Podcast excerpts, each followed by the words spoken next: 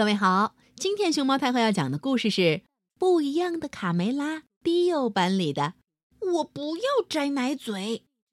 它的作者是法国的克里斯蒂昂·约里波瓦和克里斯蒂昂·爱丽丝，郑迪卫翻译，二十一世纪出版社出版。关注微信公众号和荔枝电台“熊猫太后摆故事”，都可以收听到熊猫太后讲的故事。嘎嘎嘎，嘎嘎嘎。我最棒，我最棒。阳光明媚的早晨，微风轻轻地吹拂着皮迪克的羽毛。他在草地上，嗯，伸了个懒腰，觉得一切都是那么美好。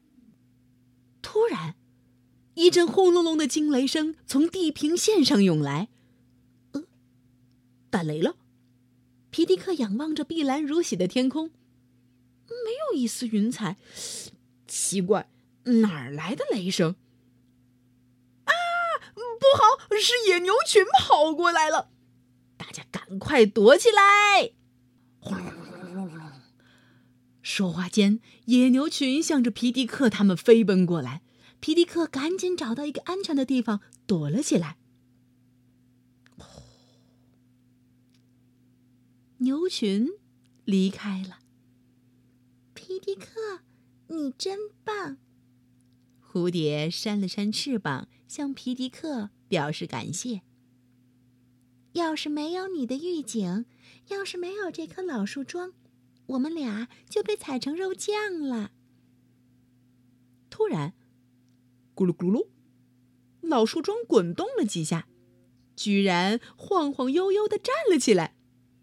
接着，咚咚咚，咚，咚咚咚，咚，咚咚咚咚，咚咚咚，跌跌撞撞的跑走了。皮迪克和小蝴蝶，哦，吓了一跳，怎么回事儿？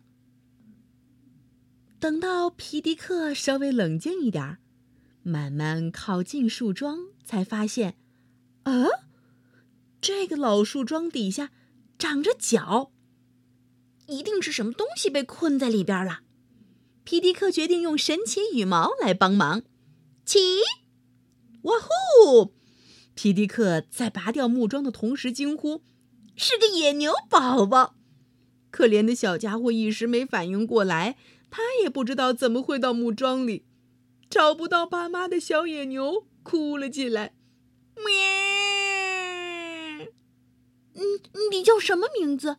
皮迪克问小野牛：“嗯。”野牛宝宝嘬着奶嘴儿不说话，眼角还挂着一滴眼泪。啊，你的膝盖受伤了，别动，我去找些草药为你治疗，一会儿就回来。皮迪克对小野牛叮嘱道。野牛宝宝感激地看着救命恩人，想说话，但嘴里堵着奶嘴。嗯，除了像这样。嗯嗯嗯的，什么也说不出来。野牛宝宝独自坐在草地上，一只美丽的大蝴蝶从它头顶飞过。他从没见过这么漂亮的动物，完全被扇着五彩斑斓的翅膀、翩翩起舞的大蝴蝶吸引住了。野牛宝宝心想：“这是鸟吗？但它比鸟还轻盈，像一张纸飘在空中。”它还有一双大眼睛。野牛宝宝和他的新伙伴在草丛里尽情的玩耍。蝴蝶一会儿飞到它的脚丫上挠痒痒，一会儿飞到它的奶嘴上，一会儿飞到它的鼻头前头，把野牛宝宝的整张脸都给遮住了。他们就这样不知道玩了多久。皮迪克回来了。但野牛宝宝不愿为了吃药而取下他心爱的奶嘴，把奶嘴摘下来。皮迪克只好强行拔出野牛宝宝的奶嘴儿。野牛宝宝没了奶嘴儿，嗯，放声大哭。这一声嚎叫把皮迪克吓了一跳，嗷！他以为是狼来了。皮迪克急忙把奶嘴重新给野牛宝宝塞上。好吧，好吧，算你赢了。我现在帮你去找父母，好不好？我们来看看野牛群会在什么方向？嗯嗯嗯嗯嗯。野牛宝宝嘴巴里头重新塞上奶嘴以后，就安静下来了。嘘，他和皮迪克侧耳躺在草地上，他们在听野牛群的声音。皮迪克判断出野牛群的方向，就带着野牛宝宝出发了。他们攀登上陡峭的黑山小路。在山峰上，他们看见远方聚集的野牛群正在嗯悠闲的吃草。咯咯咯！找到了！皮迪克兴奋地叫起来：“我们只要穿过峡谷，你就能重新回到父母身边。”嗯，野牛宝宝嘬着奶嘴儿，开心的笑了。咕咕咕咕咕！但是。就在他们滑下山坡的时候，一个可怕的怪物正等着他们。哦哦哦！你们不能过去，小孩儿。怪物横躺在峡谷口。